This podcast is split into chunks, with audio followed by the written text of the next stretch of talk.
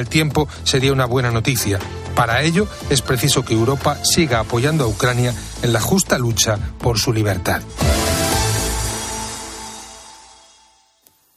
Son las tres, las dos en Canarias. Con Pilar García Muñiz, la última hora en Mediodía Cope. Estar informado. Sin ningún tipo de medida ha concluido el encuentro entre el ministro de Agricultura y Alimentación y los representantes del sector alimentario para ver qué más se puede hacer para frenar la escalada del precio de los alimentos. Hoy de media la cesta de la compra es un 15% más cara que hace un año. El ministro Luis Planas ha dicho que los precios no van a subir más y también que hay que esperar a que haga su efecto la rebaja del IVA en algunos productos, además del cheque de 200 euros implantado por el Ejecutivo. Hace falta persistir en las medidas adoptadas.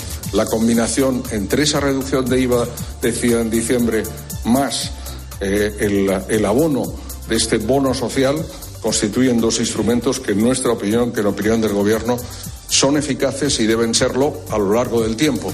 Pero como antes decía, no se resuelve en 24 horas lo que es un problema, un problema de costes que está en el origen de todo.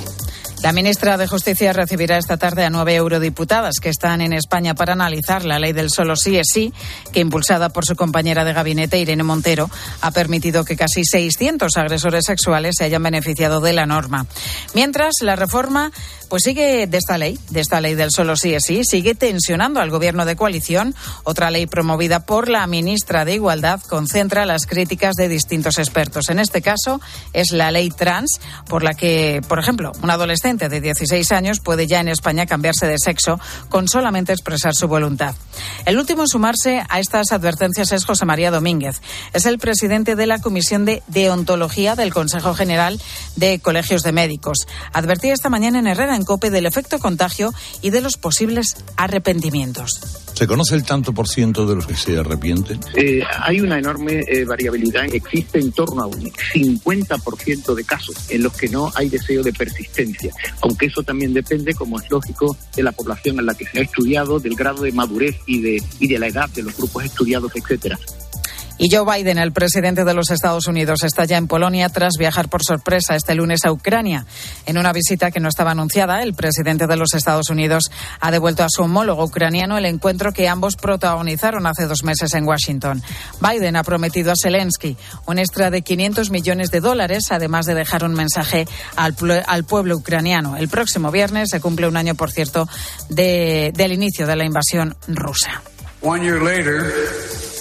Un año después, Kiev sigue en pie, Ucrania sigue en pie, la democracia sigue en pie y se mantiene el apoyo a Ucrania de Estados Unidos y del mundo.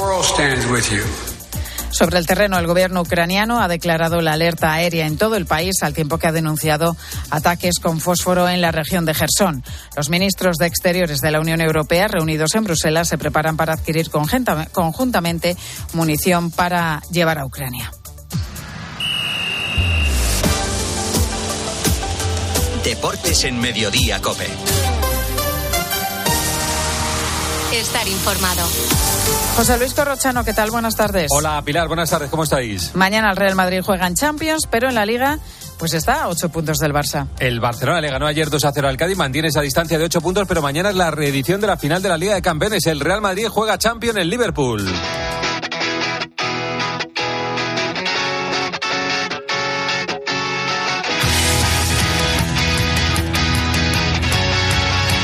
Y por ahí vamos a empezar. Ya está el equipo de enviados especiales de la cadena COPE en Liverpool. Miguel Ángel Díaz, el Real Madrid ha llegado y ha llegado con bajas importantes. Sí, el Madrid ya está en Liverpool sin Cross y sin Chouameni que finalmente no han entrado en la convocatoria. El club dice que el alemán sufre una gastroenteritis y el francés un proceso gripal. La buena noticia la protagoniza Benzema, recuperado de los golpes que sufrió contra el Elche y que mañana va a ser titular en Anfield. En cuanto al 11, si Ancelotti plantea un partido con cuatro centrocampistas, en el centro jugarían Camavinga, Ceballos y Modric. Se apuesta por tres delanteros Valverde retrasaría su posición y Rodrigo Asensio completarían el tridente ofensivo. En la lista tampoco están Mendy y Mariano y sí hay cuatro canteranos, entre ellos el canterano Álvaro Rodríguez. A las 8, entrenamiento oficial en Anfield, a las siete y cuarto, rueda de prensa de Carlo Ancelotti y de Luca Modric. El que acaba de hablar es Jürgen Klopp. Arancha Rodríguez, noticias del Liverpool. ¿Y qué ha dicho Jürgen Klopp? El Liverpool llega al partido contra el